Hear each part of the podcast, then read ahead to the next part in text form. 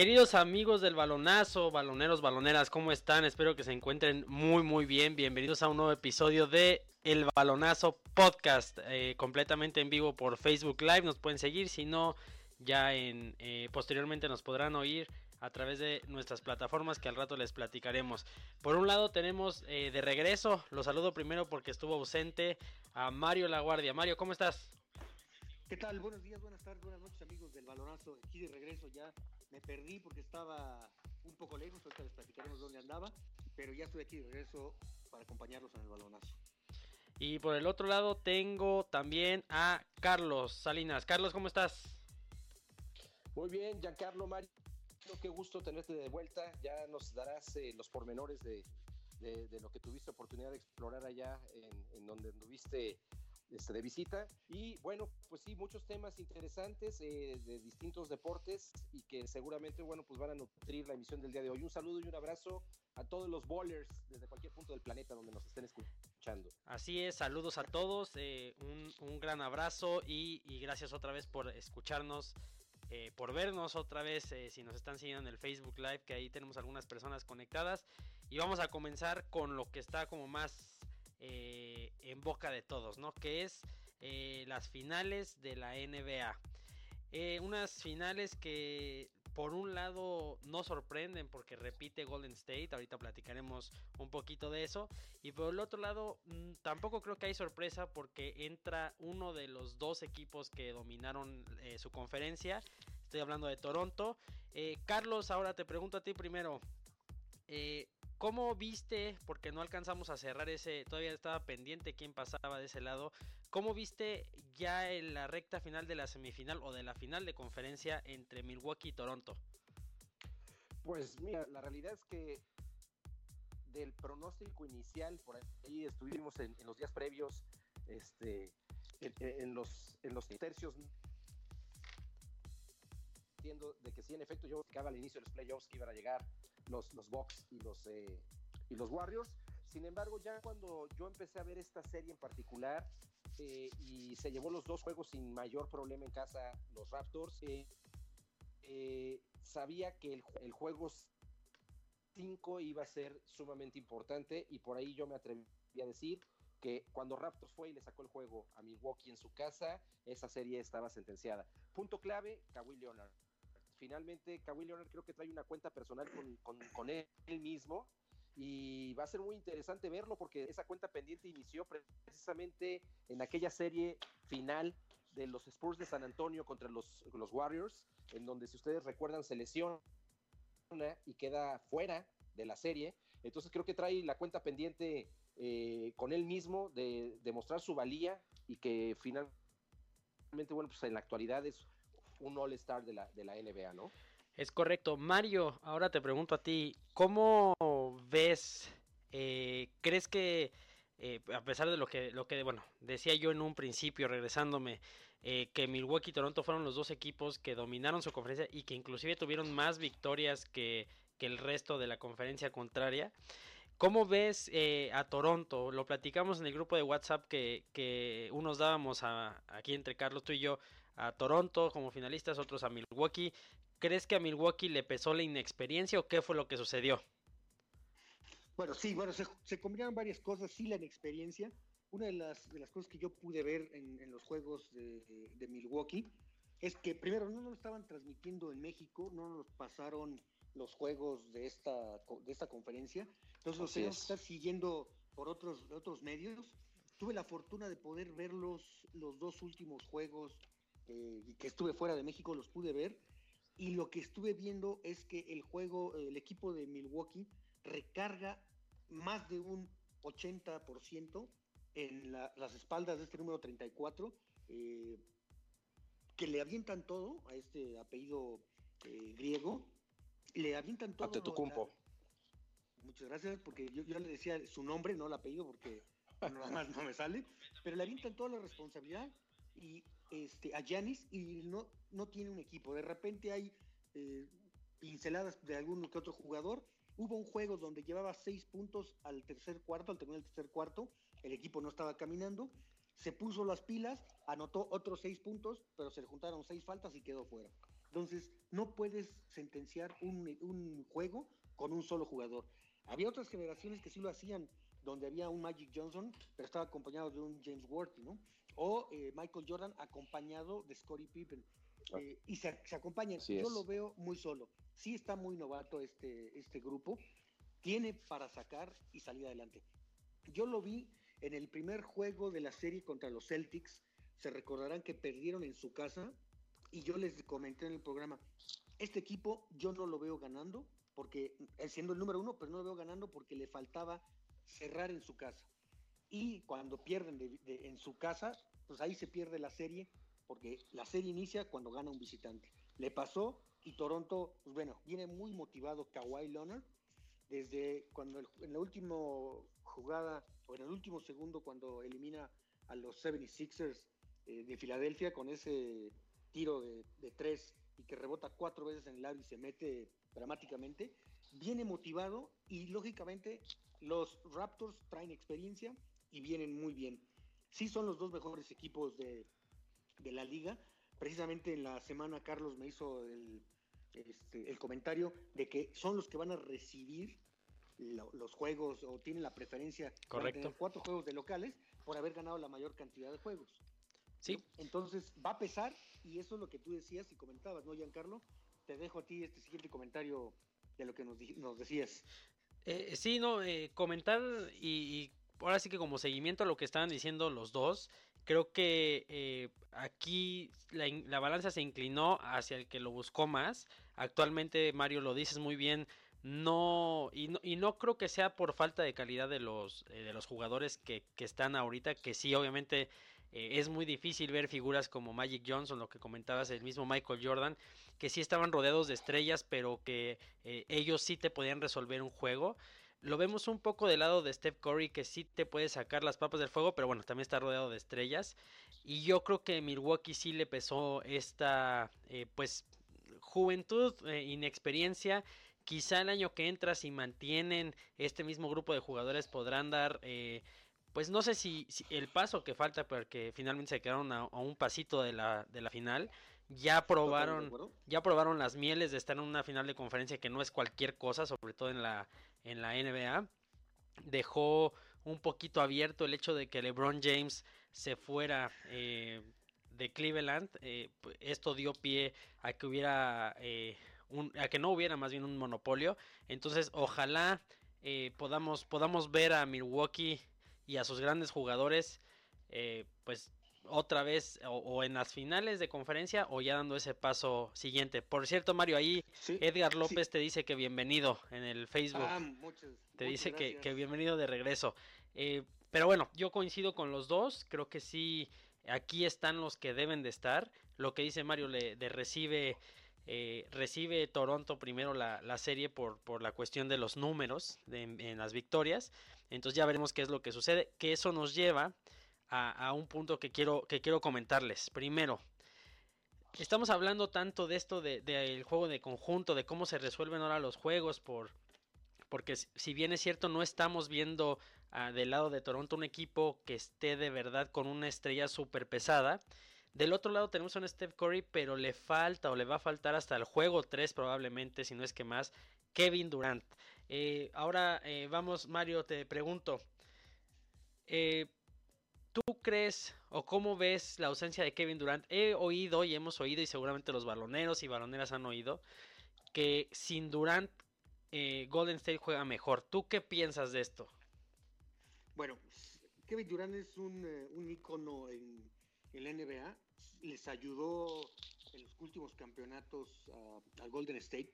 Pero ¿qué pasa cuando entra, está Kevin Durant? Se avienta juegos de 35, 40 o casi 50 puntos y a lo mejor opaca a los demás, incluyendo a Curry.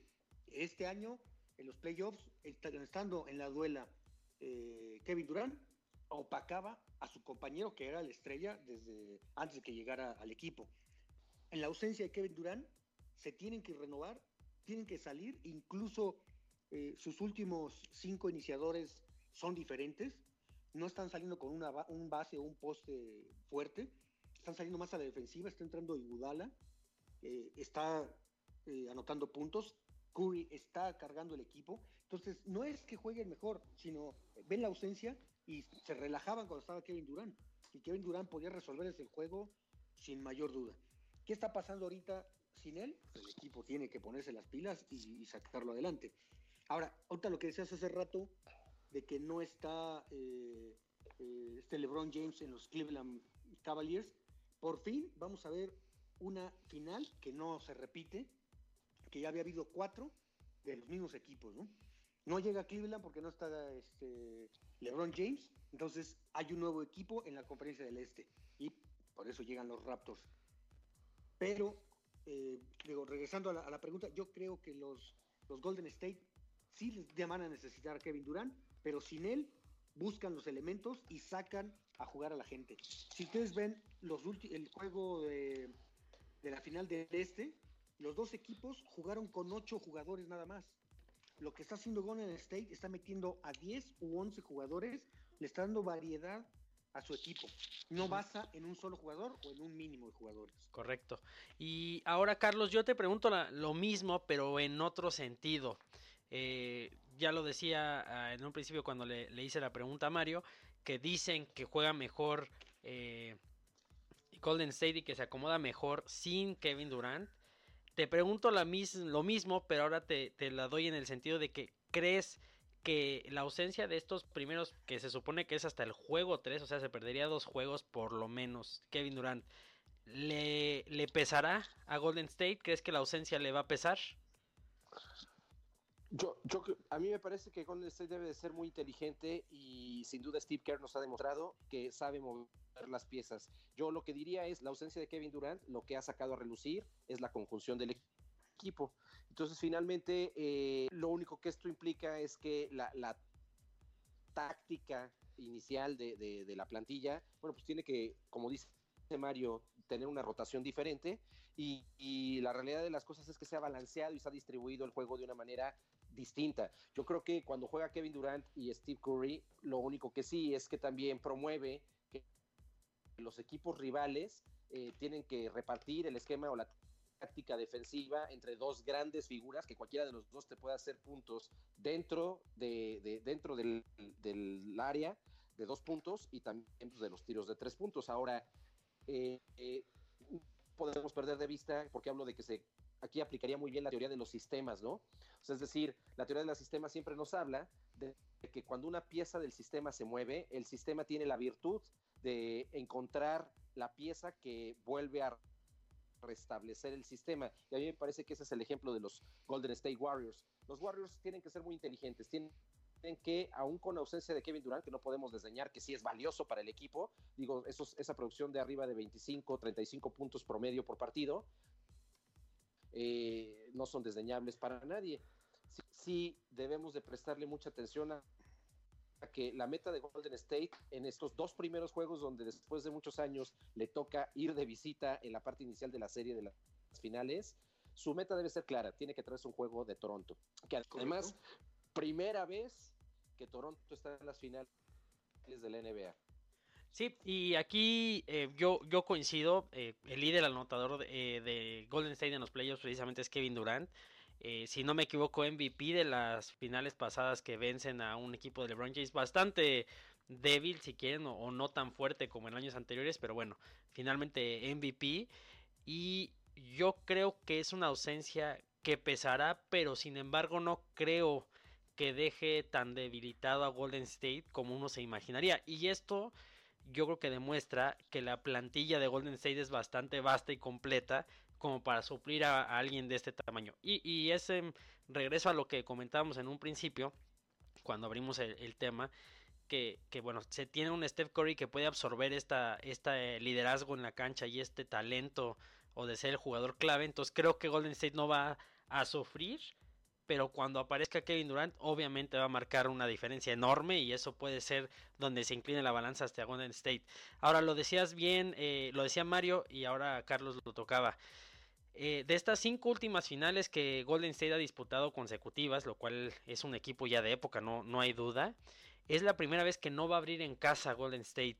Y, y qué tanto, ahora me voy con, con Carlos, ¿qué, tanto, ¿qué tanto implicará o qué tanta importancia se le da a un equipo de la NBA en las finales abrir en casa? Porque obviamente lo que decías, ¿no? Si, si Golden State quiere aspirar a llevarse las finales, tiene que llevarse un juego de Toronto.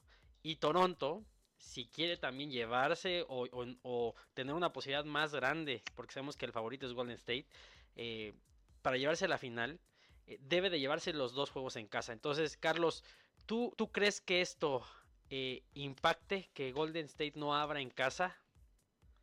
Bueno, pues, va a impactar en medida de que, de que no sepa cómo sacar por lo menos uno de los dos juegos iniciales, ¿no? Como por ahí lo platicábamos eh, días previos, cuando precisamente Toronto le gana el juego 5 a los Bucks de Milwaukee, Mario me decía, bueno, cuando el, cuando el visitante se lleva un juego de casa es como si se activara o iniciara la serie, ¿no? Yo pienso lo mismo.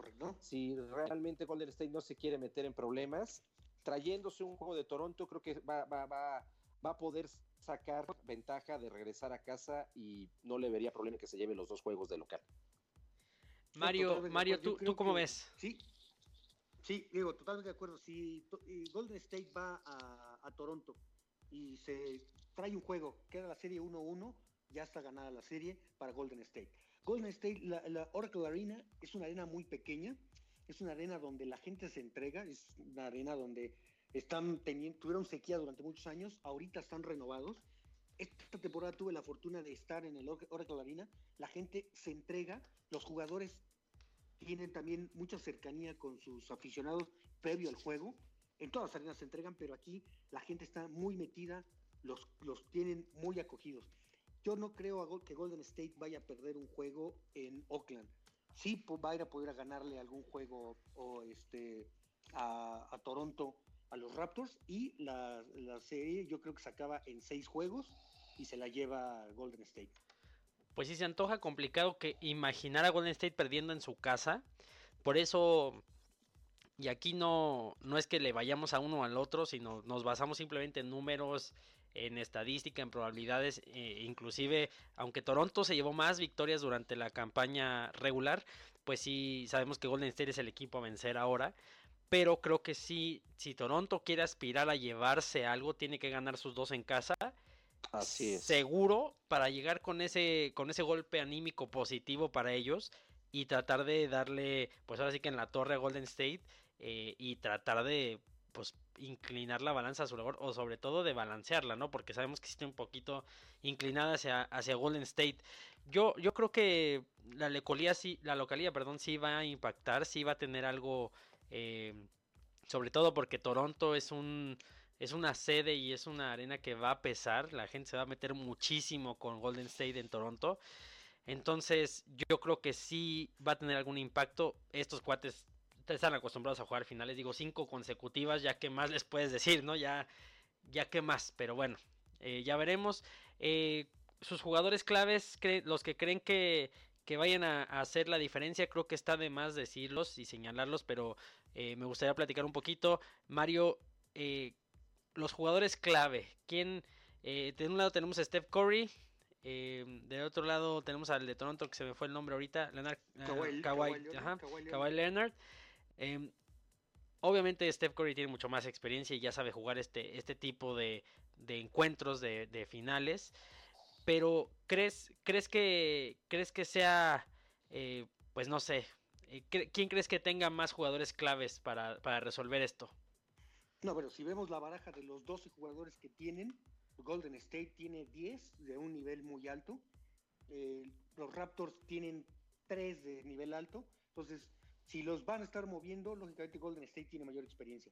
Jugador que quiero que sigan durante las finales es Igudala, este jugador que es de unos brazos muy largos, un defensivo muy rápido, de un, eh, un físico muy delgado, no es anotador, no es protagonista, pero la defensa, yo creo que es el que va a estar cubriendo a Kawhi Leonard para buscar y robarle balones. Si este jugador se va limpio de faltas durante el encuentro, es el que puede ser el jugador más valioso. Este jugador fue el jugador más valioso en la segunda campeonato que ganaron Golden State cuando frenó en aquel entonces también a LeBron James y es porque puede frenar a Kawhi Leonard. Y lógicamente Thompson, el otro triplero de Golden State, puede ser eh, también puede salir adelante y de repente algún juego se puede destapar con 25, 27 o 30 puntos. Correcto. Carlos, eh, jugadores clave. Pues mira, yo aquí voy a, por lo que estoy observando, hay un detalle bien importante.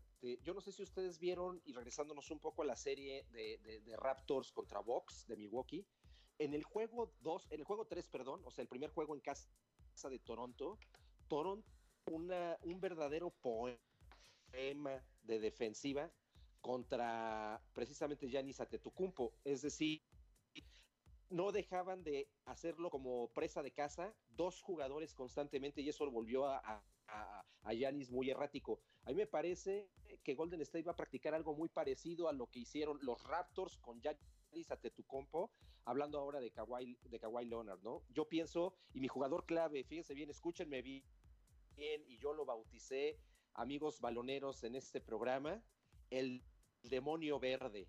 Raymond Green va a ser jugador clave. Va a ah, ser jugador clave en esta serie. Es, es, un hombre que está metiéndole la estamina, el, el, el ímpetu, la adrenalina al equipo. Está siendo como la chispa que, detona la parte anímica de, los eh, Golden State Warriors, y a mí me parece que va a ser elemental en la parte defensiva.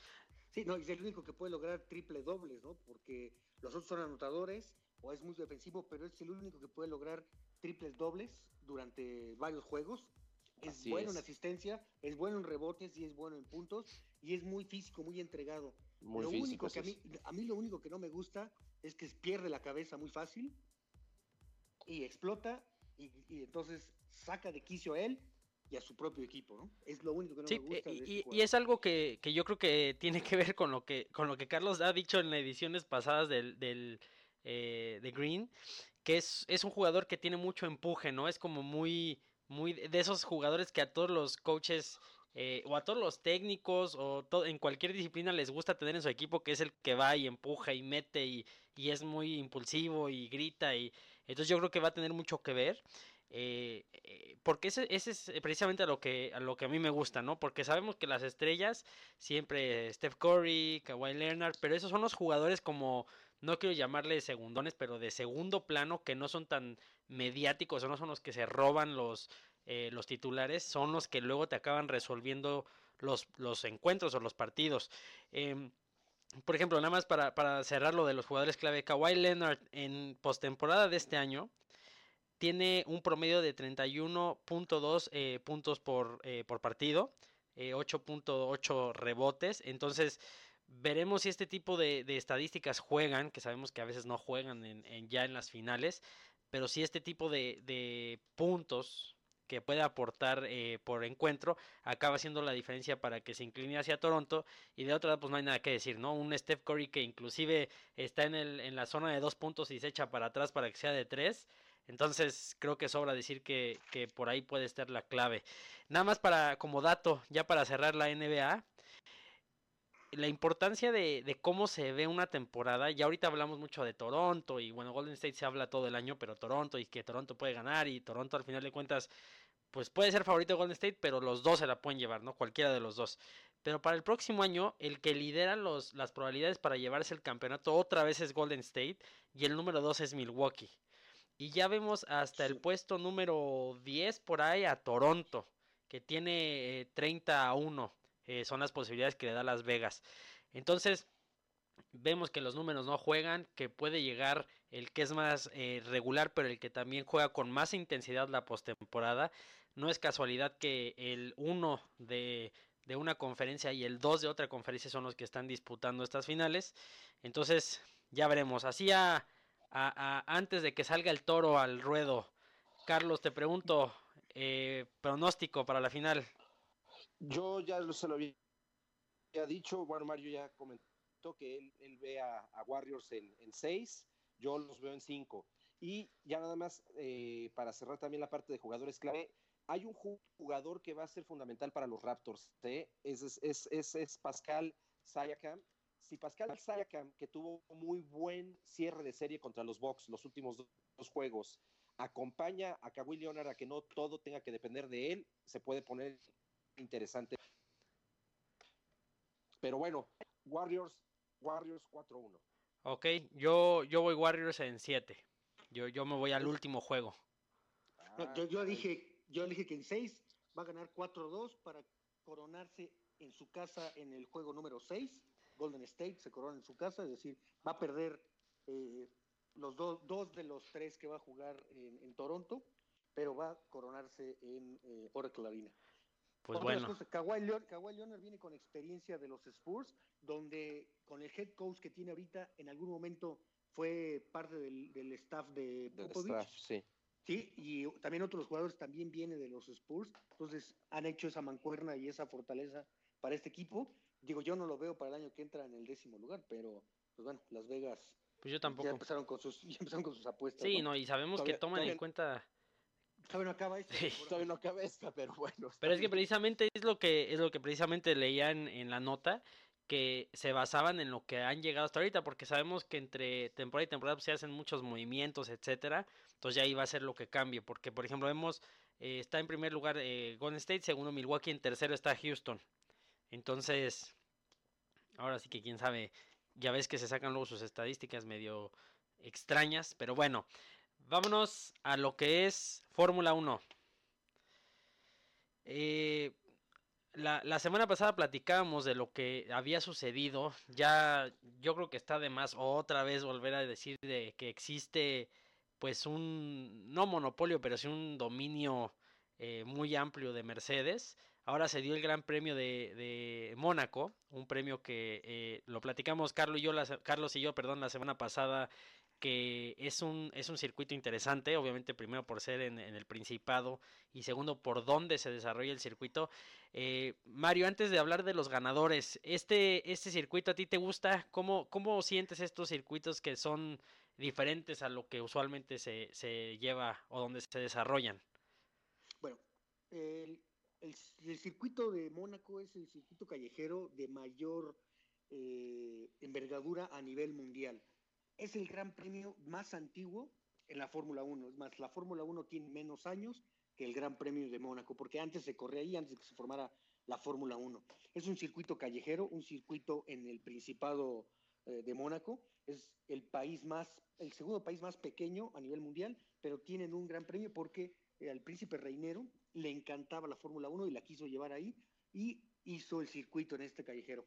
En algún momento un piloto de Fórmula 1, Alan Prost, dijo que correr la Fórmula 1 en Mónaco era como andar en bicicleta en la sala de su casa, ¿no? Porque tiene los muebles muy pegados, es decir, acá tenemos los wall rail o todas eh, las barras muy pegadas, un error te lleva a acabar la carrera, no hay zonas de escape, es muy difícil, muy complicado, los rebases son prácticamente imposibles, eh, es muy difícil ver un rebase, sí hay rebases, pilotos muy audaces que tiene que cooperar el otro, de abrir el espacio para poder hacerlo.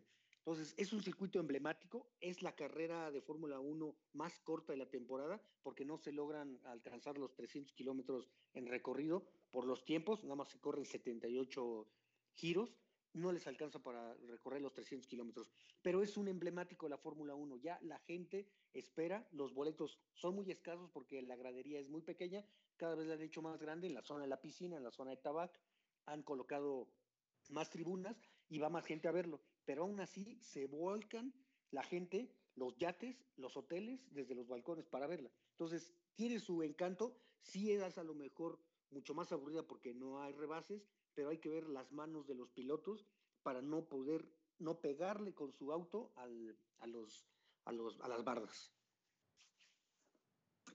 Sí, y, lo vemos, es un circuito de 1920 con eh, 19 curvas, inclusive eh, hay una imagen que no sé si la vieron eh, Carlos Mario y amigos del balonazo, que están unos como yates a la orilla del circuito, ah, que dicen, eh, inclusive se titula ¿Cuánto, ajá, ¿Cuánto vale la imagen? ¿Cuánto vale la imagen, no? creo que Carlos la compartió.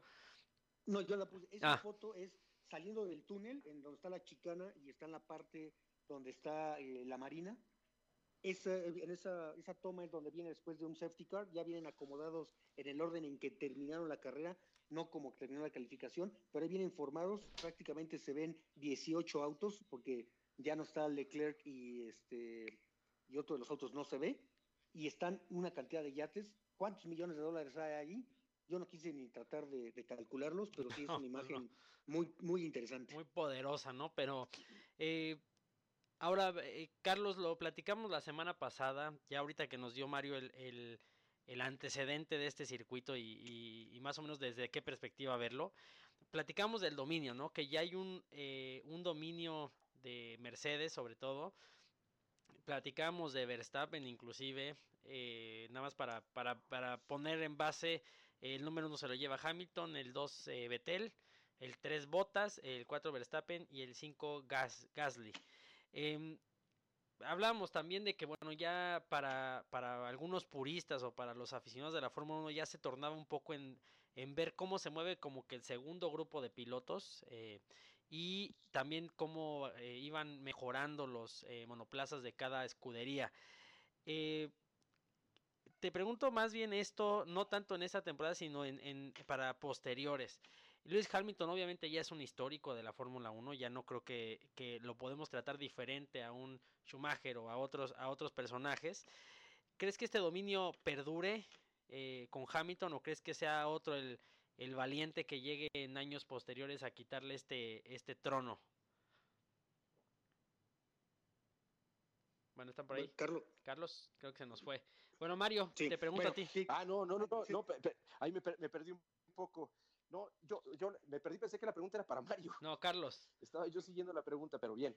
Eh, fíjate que, no sé, yo, yo creo que aquí valdría la pena una de las preguntas que yo tenía listas para Mario, la, la, la emisión y, entraría muy bien ahorita que Giancarlo acaba de hacer esta pregunta, Mario. Más bien, yo vería como este legado o este dominio de, Hamilton en función de qué herramientas puedan disponer pilotos que tal vez tendrían eh, cualidades como para poderle pelear la primera posición del campeonato. Yo veo a un Max Verstappen como un hombre muy intrépido, como un hombre muy eh, pues muy valiente, a veces indisciplinado, de hecho, pues eso, parte de ello le costó creo que dos lugares en, este pasado Gran Premio. Y, yo, yo hacía una pregunta, Mario, que tenía para ti, que ahora la aprovecho para hacértela y que todos nuestros amigos del balonazo puedan escuchar tu punto de vista. ¿Qué pasaría si Verstappen estuviera corriendo con Ferrari o con un Mercedes-Benz? ¿Tú le ves condiciones en cuanto a sus aptitudes como piloto para contenderle a Lewis Hamilton? Bueno, aquí voy a aprovechar para a lo mejor hacer varios comentarios. Sí, Hamilton es un virtuoso, sí es un, piloto sobresaliente, pero ya vemos que un bota se le pone al tú por tú, es su coequipero, su primer competidor. En su momento Rosberg fue su competidor y lo puso en su lugar y le quitó un campeonato, los otros se los llevó. Pero aquí más bien es el, es el auto. Hoy en día yo creo que el auto se lleva un 80% de, los triunfos. El otro 20% se los disputan entre el, piloto y el equipo. Entonces, y en algún momento un preparador de autos me dijo, los pilotos son meros choferes, ellos nada más van a estar moviendo tantito el volante. Hoy en día, con tantas prestaciones, sí, tienen muchas cosas, muchos ajustes que hacer en los frenos, en, la combinación del combustible, en, eh, estar moviendo las, las, configuraciones del auto, sí tienen que ver pero tienen mucha ayuda, el control de tracción, los cambios. Entonces, aquí, si pones a un piloto, de todos los pilotos de la, de la parrilla, los cambias y haces un juego de ajedrez, el que esté sentado en un Mercedes va a tener mejores posiciones, lógicamente, que un Williams, ¿no? Porque los Williams ahorita pues, prácticamente deberían de noquearlos y no dejarlos salir a correr. Pero sí, no es que realmente sea Hamilton. Sí, Hamilton ha logrado sus, sus, sus triunfos, es más, tiene cinco campeonatos lo que a Schumacher le costó llegar a los, siete a los cinco campeonatos para empatar en su momento a Fangio, pasaron más de 50 años. Ahorita Hamilton logró empatar a, este, a Fangio, se tardó menos en, lo que lo hizo eh, Schumacher, y los siete campeonatos que tiene Schumacher, muy fácil o muy probablemente los va a poder pasar eh, Hamilton en una, dos o tres temporadas, perdón, en dos o tres temporadas. Ahorita el récord por el que va eh, Lewis Hamilton son las 91 victorias que tiene eh, Michael Schumacher. Le faltan 14 carreras para que logre empatar a Michael Schumacher. En esas dos, esas 14 carreras se lo va a llevar para el año 2020 y es donde puede lograr su séptimo campeonato y empatarlo. pero la pregunta que debo decir es que el auto es más que el piloto. Todos los pilotos son virtuosos, sí, hay unos novatos, unos que a lo mejor más, unos mejor menos. Está el ejemplo que tenemos a un Kimi Raikkonen con 300 grandes premios, con experiencia en varios equipos. Estuvo en McLaren, Ferrari, se fue a Lotus, regresó a Ferrari, ahora en un Alfa Romeo. Ha estado en varios equipos y es un, un piloto experimentado. Tenemos un Alex Albon, también este tailandés, que también es, es muy novato, pero si lo pusiéramos en el, en, la, en el habitáculo de un Mercedes, podría lograrlo. Entonces, es más auto que piloto. Mira, qué, qué interesante, Carlos, te entonces, que decir eso. No, ya nada más, la, exacto, nada más mi respuesta, o sea, la pregunta, mi respuesta es, Verstappen perfectamente podría contenderle la primera posición si corriera en un Ferrari o un Mercedes, ¿no? Claro que sí, sí. Ya. No, y no nada más él, sino a lo mejor Vettel, si lo sentaran, que fueran el compañero de, de Hamilton, pasaría lo que pasó en los años, en las finales de los 80 y los 90, cuando teníamos a Ayrton Senna y Alan Prost, que, se, que estaban en el mismo equipo y terminaron colisionando para ver quién ganaba el campeonato, y bueno, ahí fue la, el, el, resultado, ¿no? Si claro. los ponemos del, al nivel, va a ser su primer contrincante, es su coequipero. Sí. Y ahorita Botas, este año se le está saliendo respondón, cuando el año pasado no fue así, es más, no, le, no ganó ninguna carrera eh, Botas el año pasado y este año ya estuvieron combinando de las cosas interesantes de lo que dijo Giancarlo, las primeras carreras de este año había sido el 1-2 de, eh, de, Mercedes, entre Hamilton y Bottas. Este año, esta, esta, temporada, esta carrera que acaba de pasar, es la primera que se mezcla un Ferrari entre los dos eh, Mercedes, que en realidad, cuando dijiste el standing, eh, Verstappen queda en segundo lugar al finalizar la carrera, pero tuvo una penalización de 5 segundos por una salida insegura en los pits. Esto es después del safety car de que Leclerc este, eh, abandona, perdón, de, que hay un golpe en, la, en la, recta de, de, la piscina, entra el safety car, entonces eh, entran al mismo tiempo que viene en primer lugar Hamilton, segundo Botas, deja mucho espacio Botas para poder entrar los dos seguidos, los dos Mercedes, pero entonces entraron muy pegados eh, Botas, Vettel y, y Verstappen, y a la hora que salen, salieron muy pegaditos, pero sale primero el, el, el, Red Bull y el Mercedes ya venía en el callejón de, de, la salida y casi se tocan, bueno, sí se tocan las llantas y casi lo avienta contra el muro. Le pone una penalización de 5 segundos, terminó a, a, un segundo de Hamilton, pero con estos 5 segundos pierde dos posiciones y pierde el podio. Pues sí, eh, es interesante, Mario, lo que comentas de todo eh, porque eh, uno pensaría, ¿no? Eh, como desde viéndolo desde fuera, que sí tiene mucho que ver, obviamente, la, capacidad del piloto y que el piloto es el que, el que casi casi hace al auto y no viceversa. Pero, pero tienes razón, yo, yo comparto este punto, no sé Carlos, tú cómo lo veas, eh, desde un punto de vista como un poquito más eh, general, que sí es interesante y no es, no es coincidencia que eh, dos coequiperos son los que dominen carrera tras carrera, ¿no? Y que ahí se pueda meter uno o dos eh, pilotos, pero que sean dos siempre los que dominen y que coinciden que sean eh, coincide que son de la misma escudería. Sí, sin duda. Eh, yo estoy muy de acuerdo con lo que acaba de decir muy atinadamente Mario y aparte, bueno, pues con, con esa con esa descripción tan tan bien detallada que nos comparte a todos los amigos del, del balonazo eh, podcast la realidad es que eso nos hace entender un poco diferente como aficionados cómo ver una carrera, ¿no? Porque la realidad es que hoy también, fíjate, me acabas de cambiar la percepción, Mario. Hay un elemento aquí que le da un sello diferente, que no es seguir al piloto, sino seguir también las virtudes tecnológicas de la escudería, ¿no?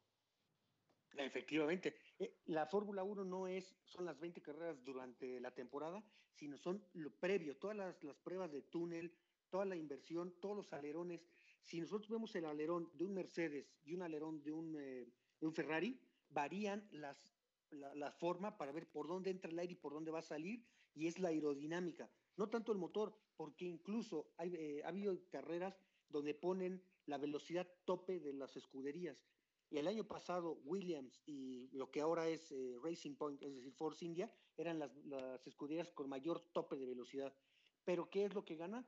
Mercedes, con su aerodinámica en las curvas, era el que doblaba más rápido a una velocidad lenta, vamos a llamarlo así, sea, lenta más rápido y no en recta, ¿no? Entonces, es la forma de agarrarse y toda la tecnología que trae los autos, no estamos en motor, sino en aerodinámica.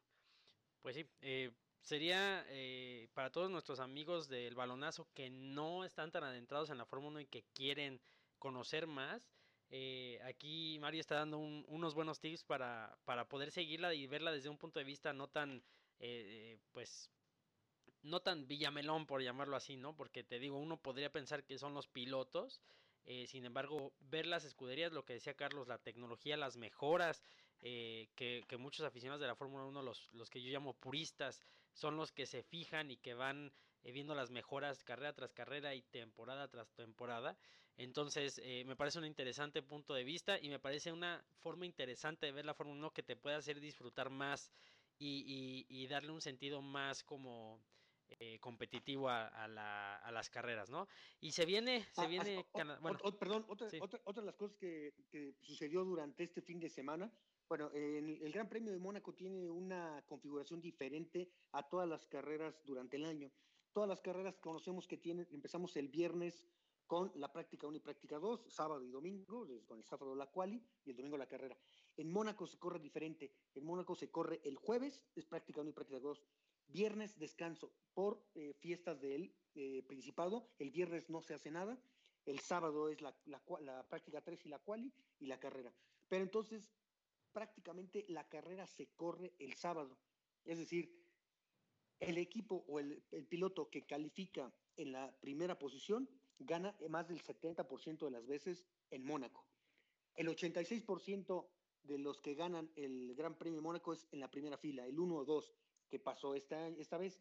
Hamilton en la última vuelta de la calificación le quita la pole position a su compañero y es el que logra eh, ganar la carrera. El que estaba muy fuerte durante las prácticas 1, 2 y 3 era Leclerc, el compañero de Vettel en Ferrari, pero por un error del equipo no sale en la quali 1 y queda fuera de la quali 1, es decir, queda en la posición 16, queda descalificado para la quali 2 y tuvo que arrancar en la posición número 16. Le iba a costar mucho trabajo avanzar, ya no llegar al podio, sino avanzar cinco posiciones en Mónaco es prácticamente imposible. Logró un rebase en, la curva de la Tabac, casi en la penúltima curva, un rebase por dentro que prácticamente casi se chocan. En la siguiente vuelta intenta el, hacer el rebase en la misma posición, se choca, se trompea, se lastima el auto y entra varias veces a hacer cambios, a hacer ajustes. Ya no pudo porque tenía tocado el alerón delantero y queda fuera de la carrera. Pero Leclerc era el favorito para ganar este gran premio, era a lo mejor el único que puede haber ganado Ferrari, pero lo perdieron el sábado con este error. Uno de los errores que cometió Ferrari es que a Vettel lo tenía fuera de la quali 1 por no calificar, se mete, pero saca a su compañero y entonces la debacle de Ferrari eh, empezó desde el sábado. Pues pues sí, interesante esto que platicas, Mario, porque esto también le da un sentido diferente al, premio de Mónaco, por lo que decías al principio de que se corre o que la programación, la, todo el calendario de actividades es diferente y eso le da otra, otro toque también al, Gran Premio de Mónaco. Carlos, ¿algo más que quieras agregar del, del Gran Premio que pasó?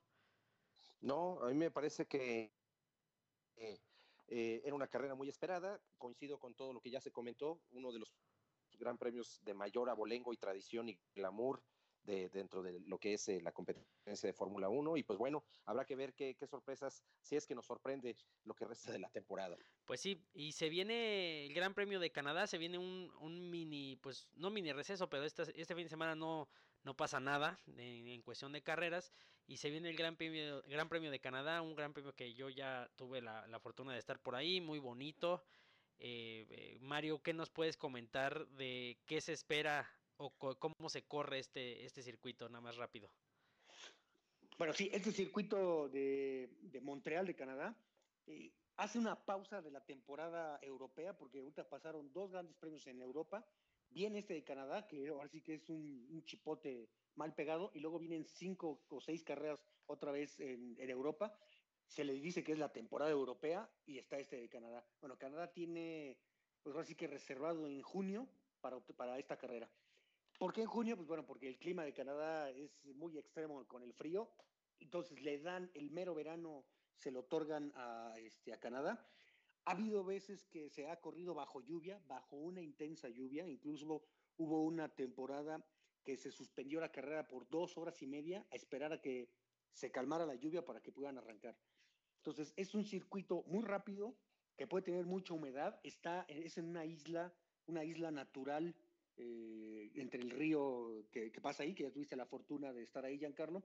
El, ese es un circuito muy bonito, la gente muy entregada, el circuito Jacques Villeneuve, Gilles Villeneuve, perdón, del padre de, Jacques Villeneuve, eh, que también tuvo la fortuna de correr y falleció durante una carrera. Pero la gente muy entregada eh, consta de una recta muy larga que viene desde la del, ahora sí que de la horquilla más lejana del circuito, es una recta muy larga para llegar al, al, curbón de, que es la pared de los campeones. Se le llama así porque ahí en esa curva tipo S se han pegado, se pegaron en alguna ocasión varios campeones, entre ellos eh, Mika Hakkinen, Michael Schumacher y el mismo eh, Villeneuve. Ahí se pegaron y se le llama la, la, la pared de los campeones. Y es un circuito muy interesante con una serie de, de chicanas y alta velocidad. El compuesto que, que, se va a utilizar más va a ser el, el, el compuesto blando para calificar y este, lógicamente el compuesto mediano para tratar de hacerlo más largo las, las paradas. Sí, es un, es un gran premio que el ambiente es muy tranquilo. La ciudad de Montreal es una ciudad muy bonita, les comento, yo ya, yo ya estoy por ahí.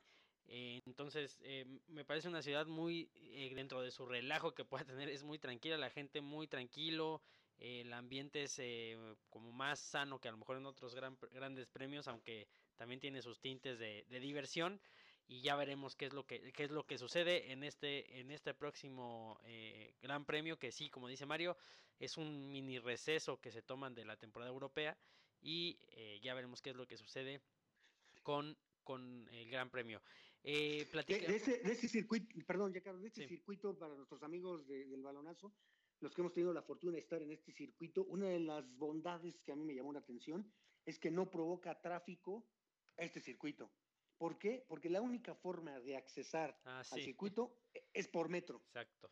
Nada de que me lleve el taxi, nada de que me lleve el chofer, nada que nos vamos y lo estacionamos afuerita, nada. Nones. La única forma de entrar es vía metro al, circuito Jacques Villeneuve. Entonces todo el mundo llegamos a pie, todo el mundo nos vamos a pie y no hay ningún este, revuelto en la ciudad. Sí, hay una, un fanfest en el centro, pero es, eh, cierran unas cuantas calles, pero también accesas en metro y puedes caminar en las calles del centro en, este, durante están cerradas en el FanFest. Muy tranquilo. Eh, pero bueno, ya, ya, ya veremos qué es lo que sucede con este gran premio. Eh, por ahí comentamos algo antes de, del inicio de, de el programa. Bueno, ya hablábamos de, de Nicky Lauda. Por ahí Carlos y Mario nos decían, eh, nos iban a platicar de un homenaje y, y teníamos otro tema nada más rapidísimo para, para dejar la Fórmula 1. Sí, bueno, del, del, homenaje todos los pilotos antes de, de la arrancada y durante eh, el, himno nacional hicieron una, una, rueda, todos traían una gorra roja. Que ah, hablas del himno que cantó Alex Lora, ¿verdad? ¿De ese hablas? ¿De ese himno? No, no, no, no, no, no, no, no. Eh, bueno, ahorita ese con pena lo platicamos, pero no, del himno del Principado de Mónaco, este, hicieron un círculo, traían la gorra roja que decía Nicky, eh, algunos eh, pilotos, algunas escuderías pintaron el, este, partes del auto con el, color rojo, incluso el Mercedes traía la parte de arriba el, este, pintada de rojo, los cascos que traía tanto Vettel como Hamilton fueron de los cascos que usó durante su carrera Nicky Lauda, rojos. Eh, Mercedes traía uno que decía Will Miss You Nicky. Ferrari también traía unos, algunas cosas. Bottas traía un listón eh, en el brazo derecho un listón negro. Todos los pilotos hicieron una serie de, homenajes a Niki Lauda, incluso Bernie Eccleston, el exdirector de la Fórmula 1, dio mensaje. Muchos, eh, mucha gente dio pues, sus palabras de aliento para la familia de Niki Lauda, que fue un ícono durante los años 70. No sé si algunos lo, recuerdan, pero la película de Rush se basa en, en, eh, Niki Lauda y, este, y, y Hunt, que tenían mucho pique, y que en algún momento Nicky Lauda, para no arriesgar, dijo, yo no corro y que gane Hunt la, la carrera, porque ella había tenido un año anterior un accidente que prácticamente pues, murió, se quemó y este, pudo regresar a, correr autos. Correcto, eh, y pues bueno, eh, sí, como lo platicamos la semana pasada y, y, perdón, y no, y, lo que decía Carlos también, pues Lauda fue un personajazo de la Fórmula 1 que sí eh, será recordado eh, antes de su fallecimiento ya se, ya se manejaba como una leyenda, obviamente ahorita pues es más recordado por todo lo que hizo en vida y por la imagen que deja, ¿no? Ahora que, que falleció.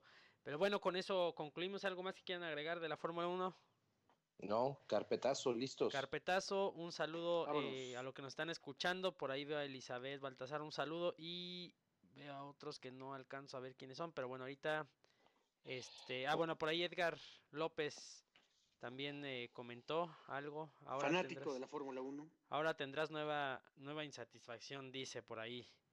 No sé, no sé a qué se refiere ahí, Edgar, si puedes decirnos qué nos, de qué nos quieres hablar, porque no te entendimos.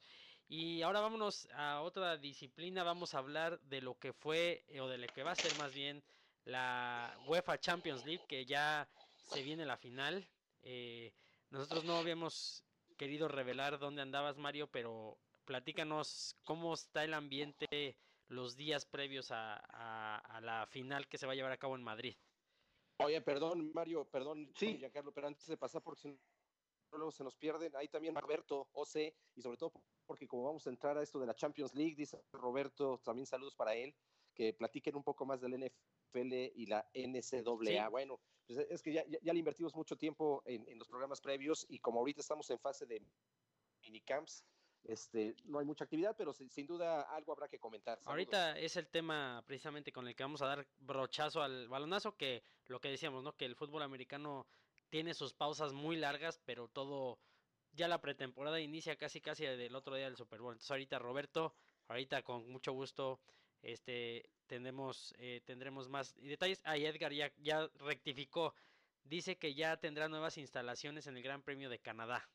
Entonces también eso es una, una cuestión que podremos ver ya en, eh, en este Gran Premio que como decimos eh, regresa, regresa ahora sí que del lado de las Américas, este, después de su, de su aventura europea y veremos, bueno, no creo que vaya a haber sorpresas, pero ojalá nos den una grata sorpresa, ¿no? En, la, en este gran premio. Un saludo Edgar, que dice Mario que es gran aficionado de la Fórmula 1. Así es correcto. Gracias, Edgar. Entonces, Edgar, ahí un saludo. Perdón, Mario, perdón, Mario, ahora sí, regresa, regresa a ti el micrófono y como peregrino del mundo, platícanos. Sí, ¿cómo viste la previa? amigos del balonazo, ustedes saben que es mi mero mole este, este tema, ¿no? Cuánto me gusta.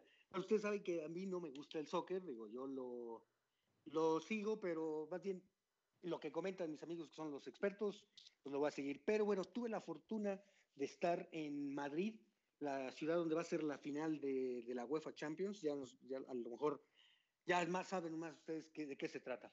Pero es una ciudad futbolera, 100%, está dividido en dos equipos, lo que les van al Real Madrid y los demás. Los demás, entiéndase, desde el Atlético de Madrid hasta el Barcelona y todos los demás. Tuve la fortuna de estar en Madrid. Eh, llegué el día en que había terminado la temporada para el Madrid, porque ellos les fue muy mal. Dicen que ha sido de sus peores temporadas. Quedaron en cuarto lugar y para ellos es un, pues un descalabro. No les interesa nada más más que ya ver la próxima temporada. Si la gente en, Madrid no está tan entregada a, lo de la Champions, me tocó ver que están levantando eh, en ciertos puntos, en, en la Gran Vía, en la, en la Puerta del Sol y afuera del, Santiago Bernabéu estaban levantando algunos templetes donde yo creo que van a poner eh, pantallas, donde iban a empezar a poner mercancía para su venta, pero a una semana antes del juego de la final, el ambiente no se sentía como si fueran a recibir la final, es decir, a los equipos españoles, si no llega un representativo de su país, les vale verdadero pepino no estaban entregados. Eh, estamos, yo he visto ahorita eh, que están poniendo transmisiones de ESPN y de Fox. Apenas están llegando los reporteros a hacer las, las entrevistas, están levantando apenas los templetes.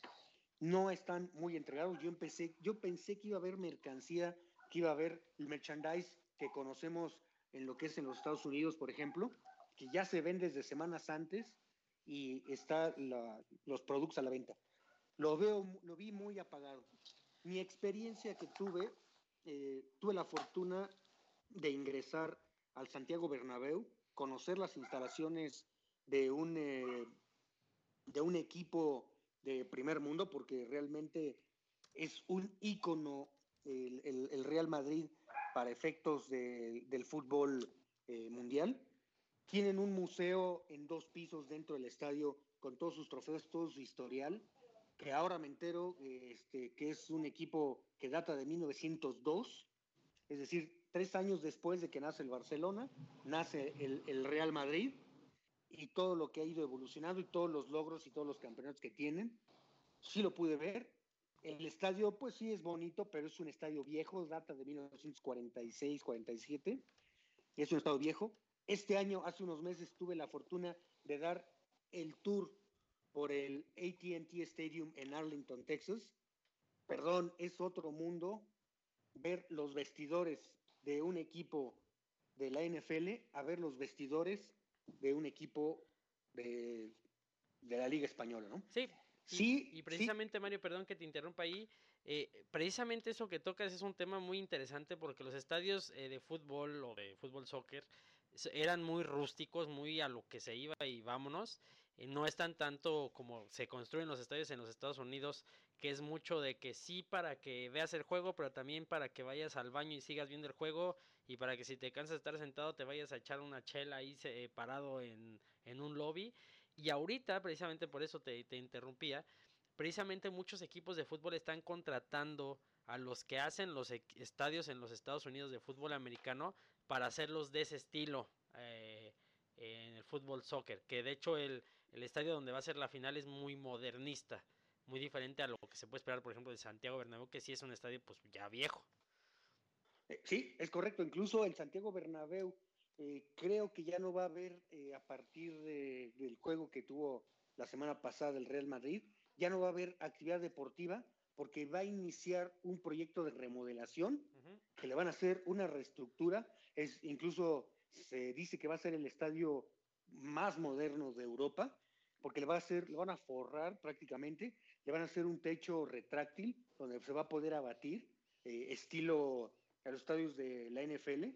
Sí llevaron a gente eh, para llevarlo. No quiero eh, decirles quién fue la constructora que ganó el concurso para hacer la, remodelación, pero sí está espectacular. Te pasan allá adentro un video de cómo lo van a remodelar, cómo va a quedar, cómo va a quedar acomodado. Sí le van a dar una chaineadita al, estadio viejo. Este, pero sí, como tú dices, ¿no? Es, se quedaron muy atrás los estadios de soccer. A lo mejor últimamente están remodelando, están pero apenas. porque no nada, sí, porque no nada más deben aprovecharlos para el soccer. Pueden sacarle infinidad de atributos a los estadios que no lo estaban haciendo. Y pues bueno, qué bueno que sí lo van a modificar este, este estadio, que es incluso más viejo que el Estadio Azteca. Y vaya que se necesita decirlo, porque el Azteca se está cayendo. Sí, no, el Azteca ya, ya le hace falta una manita de gato. Pero bueno, eh, Carlos, ¿cómo eh, lo platicamos inclusive no en la semana, sino en, en, tiempo, en tiempo pasado, de la cuestión de, de cómo son otra vez eh, cuatro los equipos ingleses que están en las finales europeas, dos ahorita exclusivamente hablando de la Champions League. Quizá tenga que ver mucho lo que dice Mario. Uno, que es en España y que no llegan equipos españoles, porque precisamente eh, el, hecho de que España haya ganado esta final era para que llegara el Atlético, el Real Madrid o el Barcelona, que eran los que tenían el, el dominio total de Europa en los últimos años. No llegan y llegan dos equipos ingleses y hay un pique ahí entre ligas eh, tanto inglesa como española, por, por el título de la mejor liga del mundo, que ahorita es la española, para muchos es la inglesa. Eh, eso es un tema como de gustos y de, y de eh, apreciación. Pero te pregunto, Carlos, Tottenham contra Liverpool es un agarrón. ¿Cómo, cómo ves, Carlos? ¿Quién, quién pues, crees que llega mejor? pues bueno, lo platicamos en la emisión anterior. Yo, yo creo que es favorito el Liverpool siempre me entra una nostalgia, una, nostalgia de historia de Cenicienta cuando llega el equipo que es como el underdog, que en este caso es el Tottenham. Eh, sin embargo, yo, yo creo que, que Liverpool es, es, el favorito. Pero ahora eh, hablamos de la Champions League y creo que hemos sido un poco injustos para los que son aficionados al fútbol soccer, porque esta misma semana, si no me equivoco, creo que es pasado mañana, también se juega la final de la Europa League. Correcto. Y, Correcto. y, y creo que también son dos equipos ingleses. Sí, Arsenal y Chelsea. Si no me falla la memoria. Sí.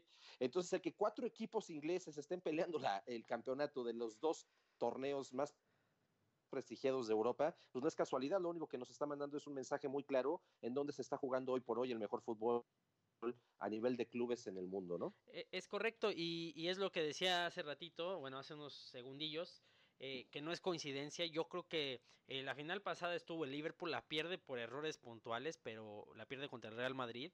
Pero yo sí creo que, que el fútbol inglés es el más competitivo, su liga son unos agarrones, a pesar de que el Manchester City es el que domina ahorita, pero, pero son unos agarrones. El último de la tabla le puede ganar al primero y, y tienen tres o cuatro copas, de, inclusive de segunda, tercera división, que le pueden pegar a los equipos de gran nombre.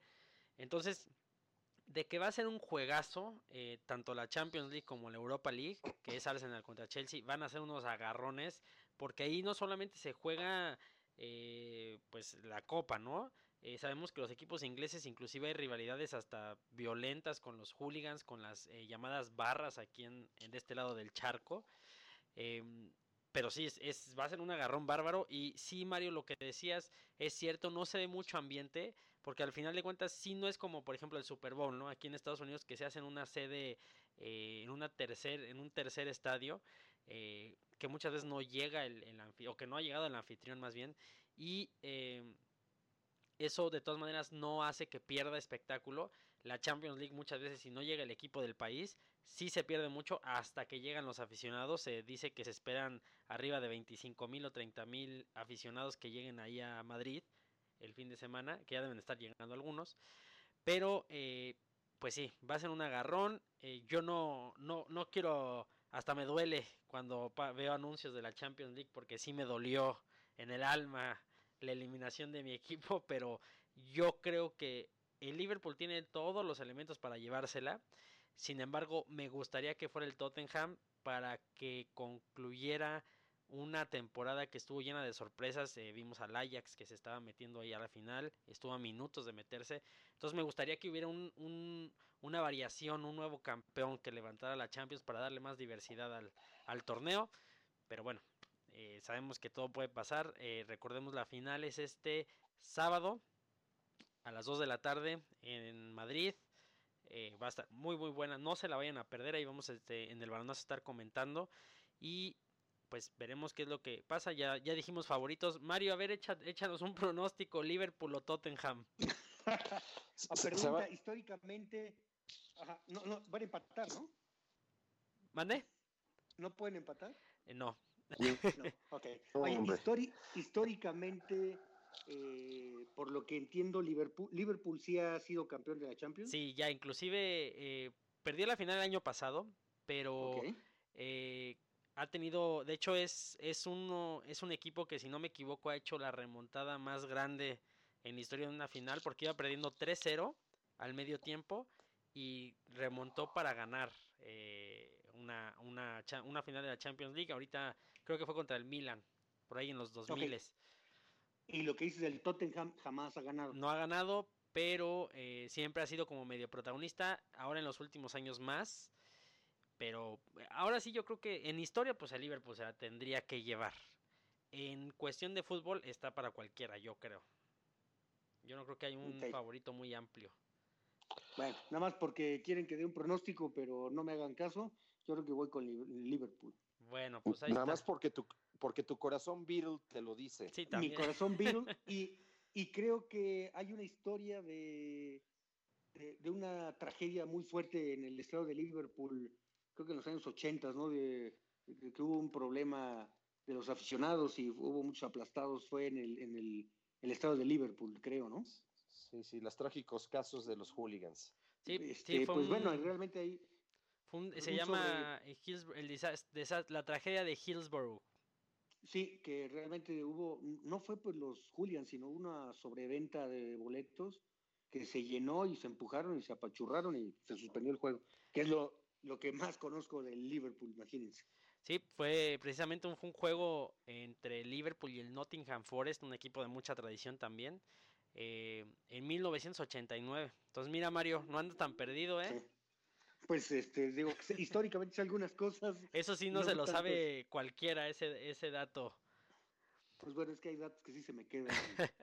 Pero bueno, y, y, bueno, habiendo dado nuestros pronósticos, ya para darle celeridad al asunto, también tenemos una, una liga de muchísima calidad, así como, como si hubiéramos visto la final de la Champions. Ya hoy campeón en México, los Tigres se llevan el séptimo, eh, su séptimo campeonato. Carlos, por ahí, no en el, no en el Facebook del balonazo, sino en el Facebook personal, inclusive ahí andaba este, echándole, echándole carrilla a los Tigres. Estuvo muy aburrida la final.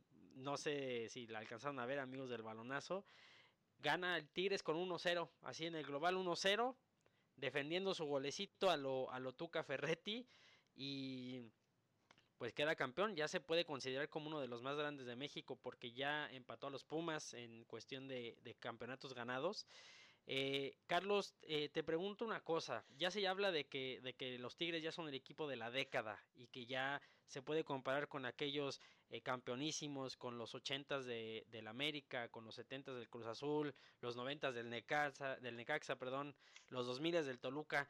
Entonces, te pregunto, ¿viste la final? Los Tigres, ¿crees que, pues, crees que fueron merecidos ganadores?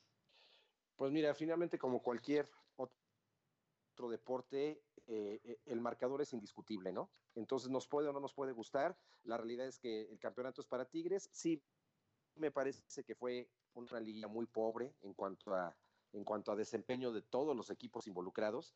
Y, y cuando yo estaba por ahí siendo irónico, como casi no me gusta, eh, yo hablaba de León, porque León hizo, hizo un gol en los últimos cuatro juegos, o sea, es decir, le, ganan las semifinales al América con un gol, porque empatan en el global 1-1, y, y, pues eh, se va en ceros contra Tigres, entonces en cuatro partidos un gol, el que fue eh, líder general de la competencia, entonces pues sí, muy triste y en cuanto a producción, espectáculo y conexión con, con, el público, ¿no? Y por otra parte, bueno, pues Tigres no está muy por encima de eso, pero pues pues por un gol se gana, ¿no? Entonces, eh, sí, Tigres ha sido muy dominante. Eh, parece que esta generación dirigida por Tuca Ferretti ha, amalgamado muy bien y, se la han creído, ¿no? Como un equipo que torneo tras torneo no va por otra cosa más que a competir por lo más alto. Entonces, pues felicidades a la gente de Nuevo León, a los aficionados a los Tigres y lo único que sí es que creo que la Federación Mexicana se debe de cuestionar si este sistema con el cual se está eh, promoviendo el sacar un campeón del torneo mexicano, está siendo eh, eh, la fórmula que más está promoviendo o está obstaculizando el que el nivel de nuestro fútbol crezca, porque yo lo que vi fue algo muy triste, actitudinalmente, hasta el rol que tienen los medios de comunicación en relación a, a sus posturas al respecto, no, triste, triste, triste, me da, me da penita. Sí, yo lo que, lo que inclusive lo, lo lo pensé mucho en lo que pusiste tú en el Facebook, de que un equipo que metía cuatro goles no podía ser campeón o no merecía. Me parece que el sistema de competencia a nadie, a, nadie le gusta, a algunos les podrá gustar porque la liguilla da según espectáculo, entre comillas. Y sin embargo, e, está bien, no es, yo no veo mal. Si ya vas a jugar una liguilla a eliminación directa, no está mal porque al final de cuentas los grandes torneos, el Mundial, la Copa América, Eurocopas, eh, la, bueno, la Copa Oro, que no sé qué tan buena sea, pero bueno, em, esa eliminación directa en algún momento y saber jugar eliminatorias te puede dar ese, pues esa eh, mentalidad ganadora o de que ya sabes jugar estos y resolver los juegos. El sistema de competencia que te permite pasar con un gol o empatando la serie y por posición en la tabla eh, te da para, para, pasar a la siguiente ronda, los goles de visitante, todo eso es lo que a mí no me convence, porque puede decir, pues ya metí un gol y ya, con eso es suficiente y el otro equipo me tiene que hacer dos. Cuando en un mundial, pues es, es totalmente diferente y, y, pues híjole, es, es triste, es un sistema mediocre, para un fútbol que creo que no creo, creo que no es tan, no es mediocre, sino es de calidad, pero el sistema de competencia es una, una risa, pero bueno, ya es cuestión de lana, cuestión de lana lo que se mueve por ahí. Ya escuché a Mario riéndose y así es. Es de risa a veces saber, por ejemplo, no sé, Mario, no sé si tú estás enterado de algo que se llama el pacto de caballeros, por ejemplo.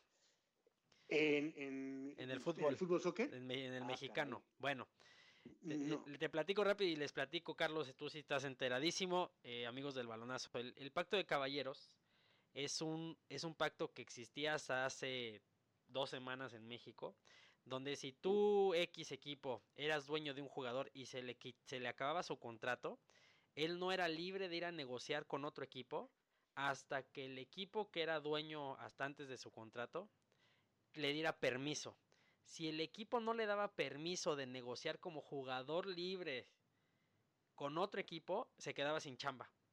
Entonces ah, le decían, o firmas conmigo un contrato por la mitad de tu sueldo, o te mando a jugar a las inferiores con los chamacos, o te quedas sin equipo.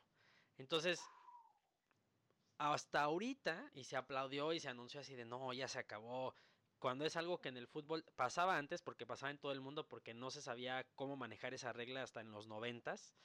Eh, pero veintitantos años después de que se abolió eso en el mundo, en México apenas la semana pasada se hizo. Entonces ese tipo de retrasos que nos eh, pone a distancia todavía de, eh, fútboles del mundo, de los europeos sobre todo, que son los ejemplos. Entonces por eso le llamo mediocre, porque todavía existen reglas así que no se puede entender cómo existen, ¿no? Pero bueno, ya, ya veremos qué pasa. Eh, seguramente, Mario, viste que los Tigres quedaron campeones. En tu Facebook debe aparecer algo, segurísimo. Entonces, este, pues más bien, eh, sí seguí las publicaciones de, Facebook. Incluso no entendía, hasta ahorita que explicó Carlos lo de el gol de, de León que no había notado, no lo entendía, pues ya vi que es sarcasmo. Y bueno, que entonces, eso quiere decir, por lo que están diciendo, que el domingo el juego quedó con un marcador 0-0. Sí. 0-0 y salió un campeón.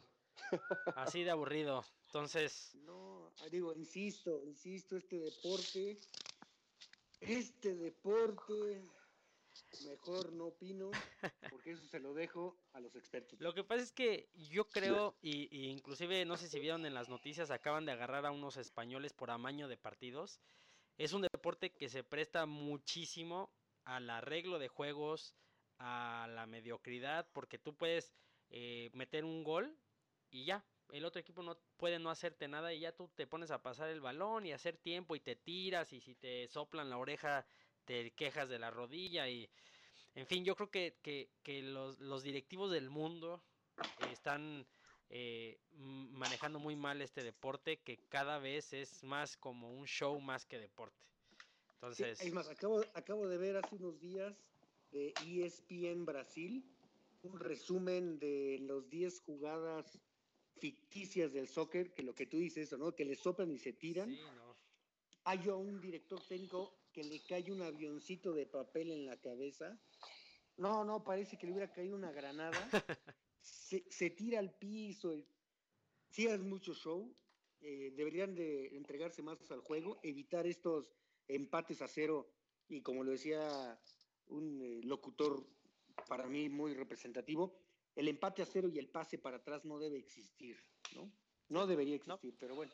Eh, a veces, eh, por ejemplo, para, para ya cerrar el tema, los 0-0 yo estoy de acuerdo que no deberían de existir. O sea, deberían 0, se quedaste 0-0. Shootouts. Eh, sí, penales y órale, ya, tiene que haber un ganador. Porque el empate se presta y se ha prestado a lo largo de la historia a, eh, juegos que se resuelven en 10 minutos y que los otros 80, si a ti te conviene el empate y a mí me conviene el empate, no pasa nada. Órale, vamos a jugarlo, vamos a pasarnos el balón, eh, digo, los brasileños lo que dicen son expertos en tirar esa media hora. Este, pero bueno, ya veremos qué es lo que sucede con esto. Inclusive, a lo mejor tú vas a saber más, Giancarlo, pero creo que el sistema de puntuación antes era dos puntos al que ganaba y no, el que empataba, digo, cuando el empate era uno. Sí y cuando gana. Y hace 30 años creo que fue que se dio tres puntos al que gana, pues para incentivarlo para pues, buscar eh, la victoria, ¿no? Porque sí, era ir a empatar. Yo lo que le digo a mucha gente en el fútbol mexicano y a lo mejor en la primera ronda del Mundial, el 33% de los partidos se empata. Sí, correcto. Guac, guácala. Bueno, esta liguilla hubo, hubo muchos empates o muchos resultados unos ceros. Superaron el, e, ese porcentaje. Digo, cuando vas a un juego y no te vas a hacer nada, mejor no te presentes, no nos hagas perder el tiempo. Y sobre todo hay gente que paga boleto, hay gente que paga cable. Y, mucha, mucha lana, ¿no? se trasladan, aficionados que van a ver a su equipo, se trasladan de una ciudad a otra, se desgarran para ir a ver un 0-0. Un 0-0, sí. Y, yo no. entiendo, hay, hay gente que ve un 0-0 y sale y dice, qué buen juego. Yo, ¿cómo puedes decir que fue un buen juego? No, es que tácticamente se defendieron. Bueno, entonces, no se hicieron nada. Sí, ¿no? Mejor no nos hagan perder el tiempo ni las ilusiones de los pueblos aficionados. Yo, yo por eso, sí. yo por eso, eh, y, y, sin mencionar a qué equipos le voy, a mí me gustan mucho los, los equipos con filosofía de ataque, porque ves los juegos y te diviertes y, pierden y los eliminan, y, pero bueno, pues te diviertes y hay goles y hay espectáculo y sacan jugadas, y, pero luego hay unos equipos que, híjole, pero bueno, ya veremos qué es lo que sucede. Ya eh, hay un tema que tengo yo pendiente con, eh, con los baloneros, baloneros y baloneras, que es eh, el próximo mundial, que es una pachanga, pero luego hablaremos de eso. Entonces, vámonos a, a temas más agradables, ¿no? Vámonos a, a, temas, más no divertidos. ni un segundo más al deporte del 0-0. No, no, no, al ratonero. Roland Garros Roland Garros se viene, o ya empezó más bien con las, con los, eh, las rondas previas, las rondas de 64 eh, jugadores, eh, o perdón, encuentros, ya se inició. Roland Garros, Carlos, lo platicamos hace una semana, la semana pasada, cómo, cómo, Roland Garros era un, un torneo dominado totalmente por Rafael Nadal, sobre, inclusive es el último o el, más bien el campeón actual. Eh, un Nadal que ganó apenas su primer torneo de la temporada, eh, bueno, del año, perdón. Lo decíamos también que se dice muy fácil de, pues es su primer torneo, pues está bien, su primer campeonato, pues está bien, apenas es mayo, pero ahora Rafael Nadal nos tenía acostumbrados a, a más. Entonces te pregunto, Carlos, eh, lo tocamos muy, muy rápido la semana pasada. Roland Garros, ¿crees que Rafael Nadal, el rey de la arcilla, llamado así, tenga el punch para volver a ganarlo?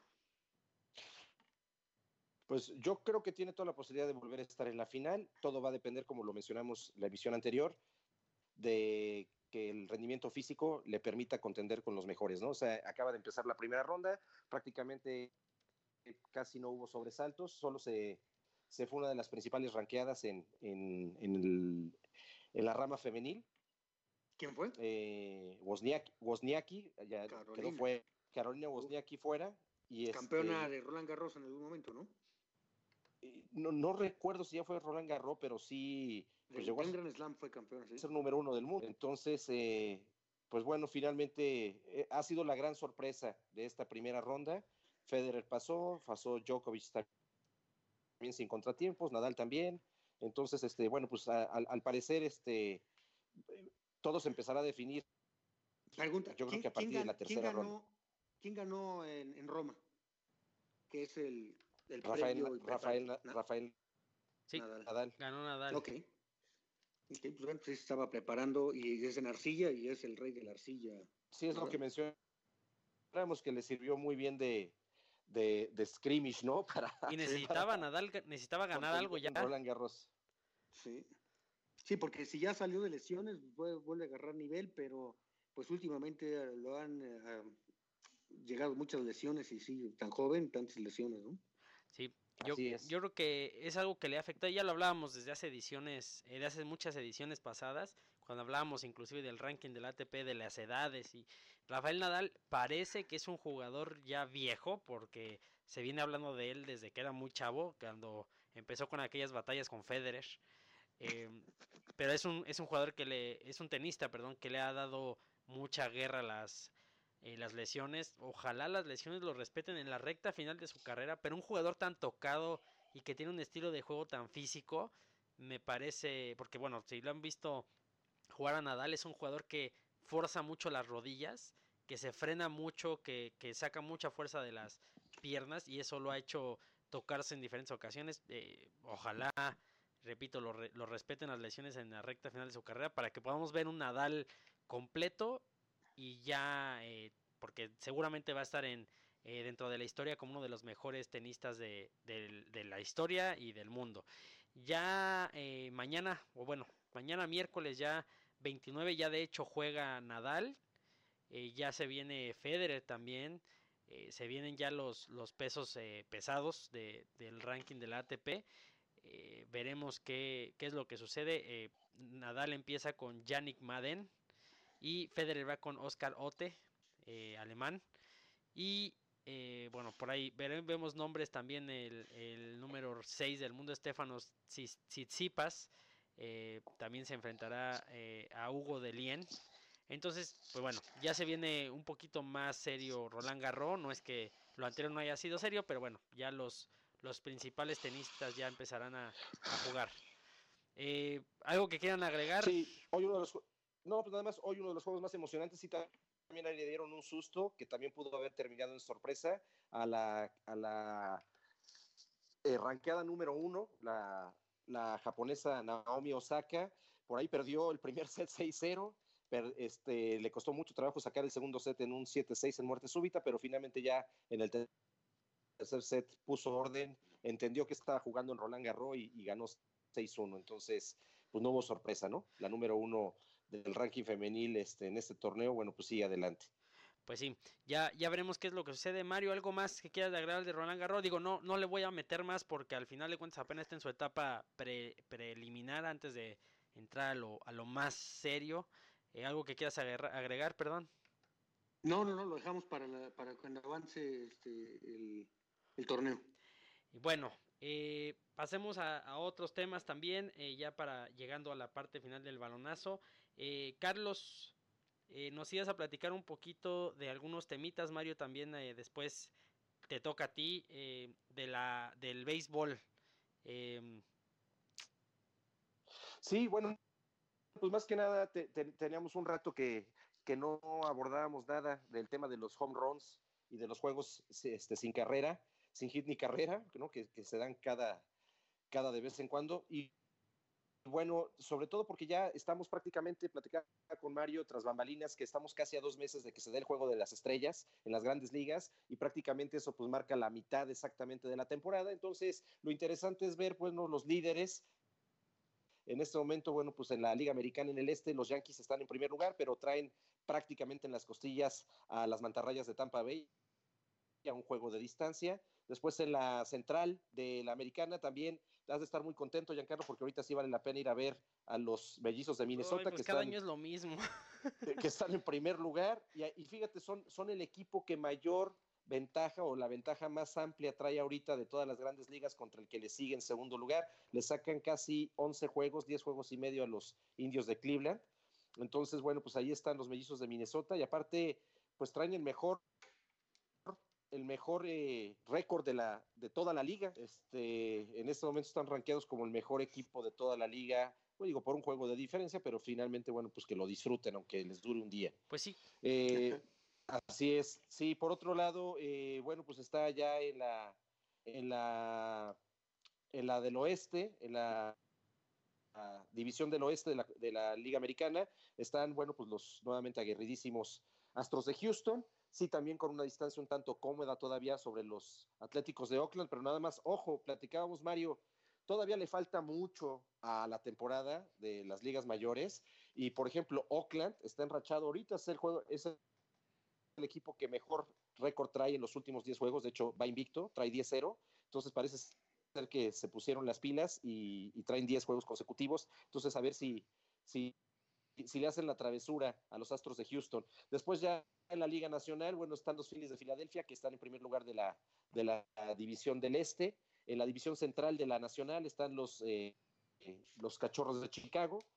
Eh, prácticamente están empatados, traen un empate técnico ahí con los cerveceros de Milwaukee y los Dodgers de Los Ángeles en la Liga del Oeste de la Nacional.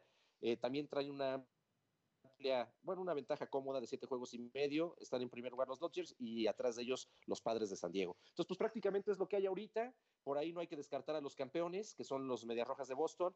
Eh, no están tan lejos de los Yankees de Nueva York. Digo, para lo que aún le resta la temporada, son seis juegos y medio, entonces todavía hay mucho que ver en las grandes ligas y sin duda pues hay que empezar a prestarle atención, sobre todo acercándose la fecha del 9 de julio, que es el juego de las estrellas, que se va a llevar a cabo en, este, en esta ocasión en, en la ciudad de Cleveland, en el Progressive Field. Eh, desde 1997 no tocaba que fuera en esta ciudad el Juego de las Estrellas y pues bueno, ahora le va a tocar a los indios ser eh, anfitriones de las grandes ligas.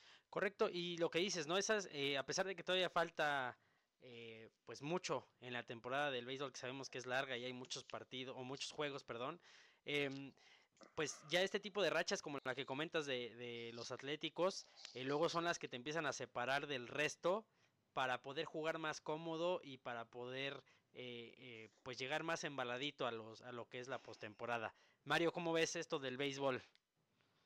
Pues bueno, sí, apenas está muy joven la temporada, dice Carlos, estamos ya dos semanas, dos meses, está empezando la temporada, lo que había visto yo al inicio de la temporada, tanto Boston como los Yankees estaban muy mal en, su ranking, ahorita están peleando los primeros lugares de su división, y esta racha que dices, ahorita me acordé de la película de Moneyball, de los Atléticos de Oakland, de donde sale este.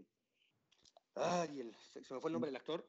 Eh, Brad Pitt, ¿no? Brad Pitt, que es del. Sí, Brad Pitt, que es de la vida real, donde hacen la racha y logran eh, veintitantos juegos en forma consecutiva o veinte juegos de lograrlos eh, ganar los Atléticos de Oakland. Ahorita llevan 10, es una racha muy importante. Si tienen un descalabro y vuelven a tomar otros 5, en el béisbol hay que ganar no hay que ganar el 100%, con una racha de ganar 100 partidos de 160 que se juegan, está muy bien este, parado los equipos. Claro. Pues sí, ya, ya veremos qué es lo que sucede. Eh, prometemos, amigos baloneros, amantes del, del el béisbol, que eh, daremos más seguimiento a lo de, a lo de MLB, a la Liga eh, de, Béisbol Profesional de los Estados Unidos. Y, eh, y, bueno, pues también que se habla, ¿no? Se están llevando muchos juegos a Monterrey de temporada regular y se habla también que se quiere llevar algunos más a, a, Ciudad de México. Ojalá suceda, sobre todo con eso de que ya perdimos la Fórmula 1. Y también Mario nos, nos estábamos ahí whatsappeando de lo que es la Stanley Cup, la, las finales de la, de la NHL del, del hockey de los Estados Unidos, que entre Boston Bruins y los San Luis Blues, que ya Boston se llevó el primer juego que fue el día de ayer. Así es. Eh, primero eh, poniendo en antecedente el hockey, llega a la final el equipo de Boston y eh, en la semana que llega a la final sacan un, pues ahora sí que una serie de campañas burlonas en la ciudad de Boston que llevaban 104 días sin festejar un campeonato, ¿no? Esta sequía de 104 días de no lograr un campeonato en la ciudad de Boston. Esto es porque en el pasado febrero los Patriotas fueron campeones, ahora los Bruins de Boston están tratando de buscar un campeonato y esta grande sequía para esta ciudad, que no se lo digan a Cleveland, que cuántos años tardó en lograr un campeonato, ¿no? Entonces, bueno, es forma de burla. Llega a, a la final unos eh, Bruins y unos San Luis que son eh, emblemáticos en la liga, no son los íconos no son los equipos de Canadá, que Canadá es que domina este deporte, eh, principalmente Toronto y Montreal son los equipos con más Correcto. victorias en, en, en, la Stanley Cup. Llegan estos equipos representativos de Estados Unidos, es una liga que la comparten, y voy a hacer una diferencia con lo que hace ratito dijimos del 0-0. Tuve la fortuna de este año de asistir a un juego de la NHL en Dallas para ver a los Canucks de Vancouver contra las Stars de Dallas Empataron un mediocre 2-2 en ese juego. Y no fue mediocre porque es un juego muy rápido, pero se empata dos. Y después viene unas series extras que duran cinco minutos, muy rápido, así como en el básquetbol, pero juegan menos gente en el campo, los porteros, pero juegan tres contra tres para hacerlo más ágil y darse las posibilidades y probabilidades de anotarse un gol, ¿no? Para no quedar empatados. En este juego, si se empata, lo que sucedió en ese juego, se empataron, se van a una que se llaman shootouts. El shootout es un tiro desde media cancha, se la dan eh, el, el POC a un eh, atacante y es uno contra uno contra el portero y es tiro. Y son muy rápidos de un lado y otro. No, no, anota, va del otro. Y es ida y vuelta, ¿no? Es réplica. Y es muy rápido. Me tocó ver cinco shootouts de cada lado y se y tiró y anotó este, los Canucks de Vancouver, le ganaron 3-2 pero es un juego muy rápido, donde no se permite el empate. Este tipo de cosas es lo que debe hacer el soccer, ¿no?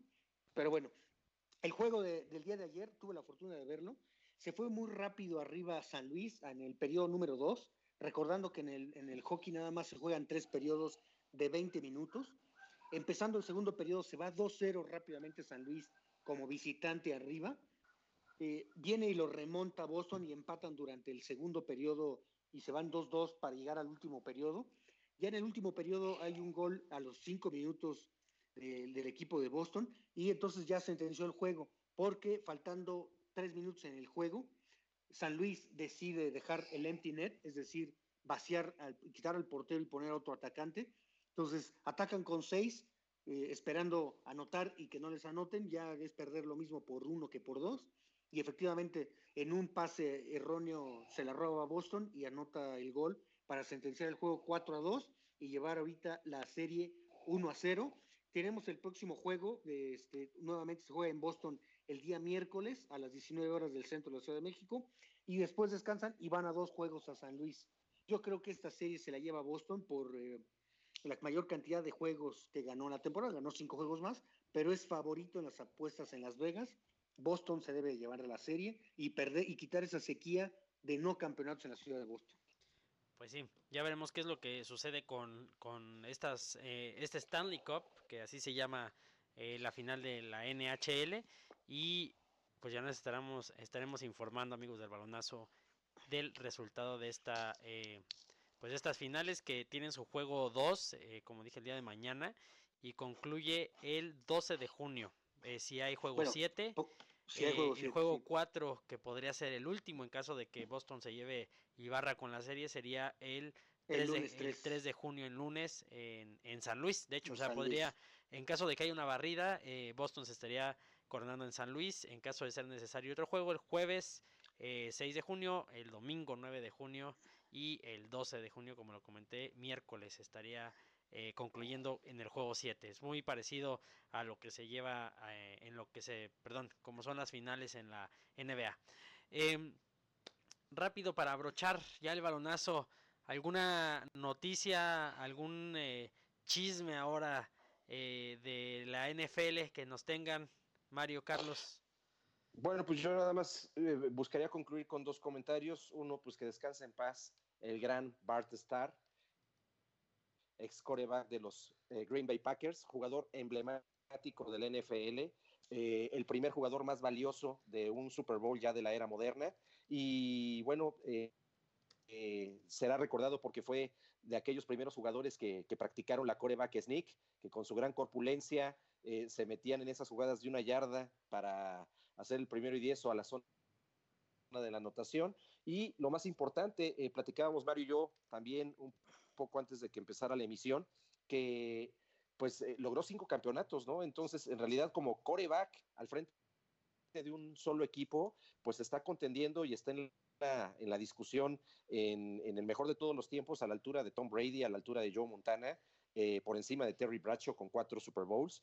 Entonces, se, se va un hombre que además siempre fue muy reconocido también por la forma de llevar su vida fuera del campo de juego y eso es algo hoy con tantos escándalos que vemos eh, en las noticias de la vida de los jugadores, los escándalos de la vida doméstica y demás. Bart Starr era conocido como el, caballero ¿no? del fútbol americano, como el gentleman del, del fútbol americano, y pues eh, no sé si nos escuchen, pero no es necesario que nos escuchen de todo corazón, que, que siga avanzando yardas allá donde se encuentre y que descanse en paz. Pues sí. Pues sí, lo, lo, que comentamos, ¿no? En nuestro ranking personal yo lo pondría en el número dos de todos los tiempos, por debajo de Tom Brady, por arriba de Joe Montana, por haber logrado cinco campeonatos, dos en la era moderna con los Super Bowls, pero anteriormente había logrado tres campeonatos.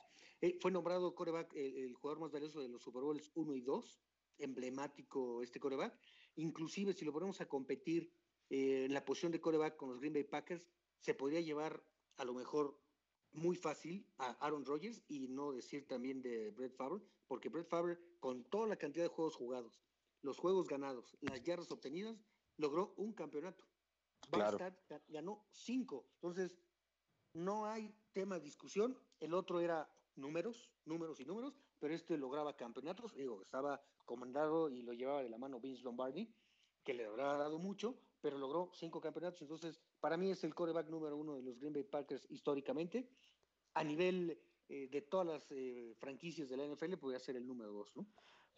No, y fíjate, fue tal su nivel de impacto, es un jugador que su récord en postemporada para todos nuestros amigos del balonazo fue nueve ganados, un perdido. O sea, solo eh, dirigido por Vince Lombardi, solo un juego postemporada. Entonces, muy, datos, datos muy bestiales, ¿no? Un, en, Un, en, una época donde el fútbol pues, americano se estaba apenas formando y tomando forma en, en tanto liga, en cuanto reglas, eh, sí me parece que lo que dice Mario y lo que dices tú, Carlos, también es de ponerse en el, en la, en el top del top de élite del, del, fútbol americano en general y bueno, de, de QBs pues más, ¿no?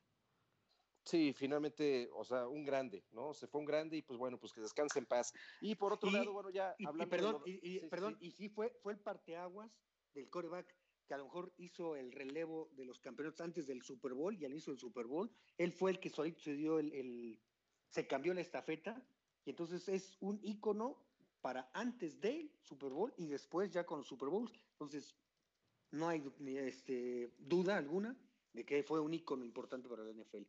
Es como el prototipo de, de, la modernidad, de la evolución a la modernidad de la liga, ¿no? Correcto. Correcto. Sí. Sí. Y, y bueno, pues ya pasando a, a, cosas este, no de menor envergadura, como es el fútbol americano profesional local, pues eh, ya lo habíamos hablado de cómo quedó en la final de la Liga Mexicana de Fútbol Americano, que fueron los Cóndor que finalmente le ganaron a los Raptors y, y los Raptors por ahí, eh, me entero por Mario, que pierden su cuarta final consecutiva. Pero no recuerdo si es consecutiva, pero sí ha perdido. Pero sí equipo, cuatro, ¿no? Sí, no, es el que, equipo que más eh, derrotas ha tenido en las finales. Los dos, eh, no, los, los Condors es la primera final a la que llegaba, la logran, se les fue porque realmente habían hecho uno, un juego de semifinal increíble, los Raptors vinieron de atrás, eh, mostraban que traían demasiado, pero los maniataron y los dejaron con una cantidad de puntos muy bajos. Insisto yo, en la última jugada, a lo mejor mal marcada por los árbitros, estaba más cercano al primero y diez, hubiera sido eh, otro el desenlace, pero pues se dejaron vencer los Raptors desde el tercer cuarto y, y se los llevaron. Eh, notas importantes es la cantidad de gente que fue al estadio, al estadio donde se desarrolla el fútbol americano desde hace muchos años. Fue un estadio hecho para el fútbol americano.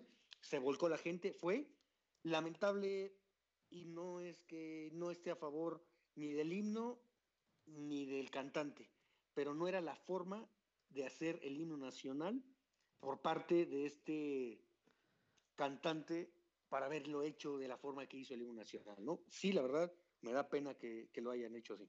Sí, la verdad es, un, es una cosa hasta, bueno, del cantante sí, pero también de la organización, ¿no? Deberían darle un poquito más de seriedad, yo creo. Ah, sí, sí, sí, les quedó grande porque creo que habían hecho una buena temporada en general en cuanto a la difusión, en cuanto a la concurrencia del, del público a los estadios. Eh, en este caso sí quedaron a deber con la organización y todo el protocolo de la final coincido. Y por otro lado, bueno, pues la, la liga más nueva, la liga de la liga, este, ah, se me fue ahorita el nombre, Liga de Fútbol Americano la, la México. FAM. Sí, la FAM, perdón, Fútbol Americano de México.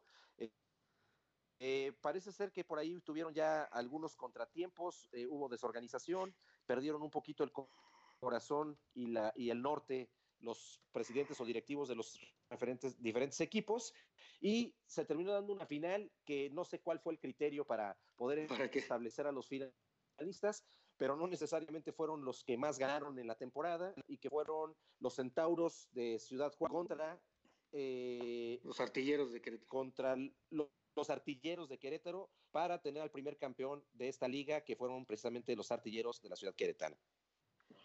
Pues sí, el criterio yo creo que fue nada más saber quién jugaba, este, porque realmente como que no hubo un, un orden. Pero bueno. O quizás a ver quién se completaba, porque creo que hubo un problema sí, de pagos, también. de sueldos, de uniformes, de, de, hubo muchos problemas económicos. Y bueno, qué bueno que se dio la final, porque si no ya estaba abandonando, se hubiera dejado pues, muy, muy este, desalentado a la gente. Hubo una final, ¿Cuál fue el criterio? No sé, pero se dio y qué bueno, ¿no? Ojalá que tome fuerza y lo que hemos dicho, ojalá que se, se logre lo que queremos Carlos y un servidor, es que unan fuerzas estas dos ligas y la nutran para que una de ellas salga adelante. ¿no? Es correcto, y, y veíamos, eh, yo veía más bien, no sé si alcanzaron a ver ustedes, que se nombró a los a la sede de los tequileros, por ejemplo, como la mejor sede de la liga. Así es. Eh, entonces, me parece que, que, ahí de ese lado Guadalajara fue una buena plaza.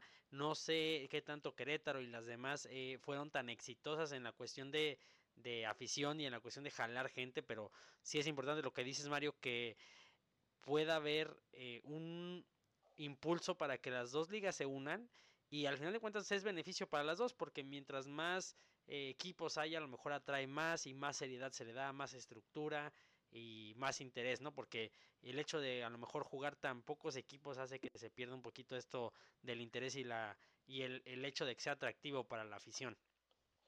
No, yo un tema fundamental que es el de la credibilidad. O sea, si no son serios, se pierde credibilidad y entonces eso hace que se, se, se, rompa el vínculo con los aficionados, que de verdad, por lo menos en el caso de acá de Guadalajara, fue muy entusiasta la afición y creo que está lista para una próxima temporada. Ojalá y puedan encontrar un punto de encuentro, puedan encontrar, perdón, un, un punto de enlace que, que, genere que de estos salgan fortalecidos los equipos y las organizaciones que quieren hacer esto de manera seria y formal. Por el bien del deporte, ¿no? Más que nada. Por el bien del fútbol, sí.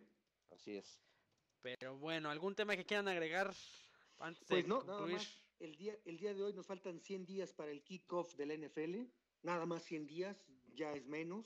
Están los minicamps, ya hay este, equipos que están con los novatos asistiendo a los minicamps. El día de hoy ya se presentó un veterano que está cambiando de equipo eh, y muchos equipos ya están eh, teniendo las prácticas y ya a prepararse para la NFL. Pues sí, 100 días de que se dé eh, la patada en, en, el Soldier Field en Chicago con un juego muy de mucha tradición. Entonces, Correcto. Me parece una temporada muy importante, una temporada que va a consagrar un, una liga que ha sido ejemplo para muchas ligas en muchos deportes, eh, tanto en estructura, en estadios, en formas de, eh, de cómo conformar un, una eh, financieramente un equipo, eh, inclusive la estructura orga organizacional y de equipos. Entonces me parece que es un ejemplo y es una liga, para mí es la liga más ordenada del mundo eh, de cualquier disciplina. Entonces, eh, 100 días, ya casi, ya casi estamos ahí, ya, ya aguantamos un ratito, aguanten un poquito más para, para estar ahí. Eh, ¿Algo más que quieran agregar, Mario Carlos?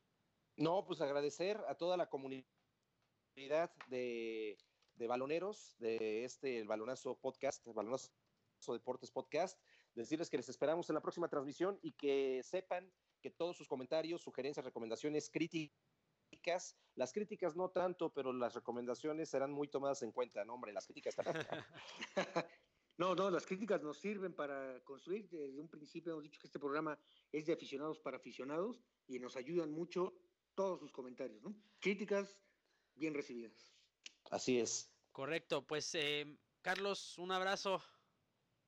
Igualmente, Giancarlo Mario, fuerte abrazo y de nuevo, recuerden, el deporte es igual que la locura, nunca descansa. Mario, un abrazo. gracias, gracias por escucharnos, gracias Giancarlo, Carlos. Pues un abrazo. un abrazo, abrazo, amigos del balonazo, amigas del balonazo, muchísimas gracias. Acuérdense, like en Facebook, facebook.com diagonal el balonazo podcast. Eh, estamos en Spotify, iTunes, SoundCloud. Eh, nos pueden oír, nos pueden descargar. No es necesaria una cuenta de paga. Eh, pero bueno, si quieren disfrutarnos sin anuncios, que es lo que Spotify hace, eh, pues sí tienen que pagar la suscripción, si no, no hay ningún problema. Eh, un abrazo, nos escuchamos la próxima semana, lunes, lunes, estaremos ahí en vivo también en Facebook Live y en toda la semana nos pueden escuchar en las diferentes plataformas. Un abrazo, cuídense mucho, chao. Chao.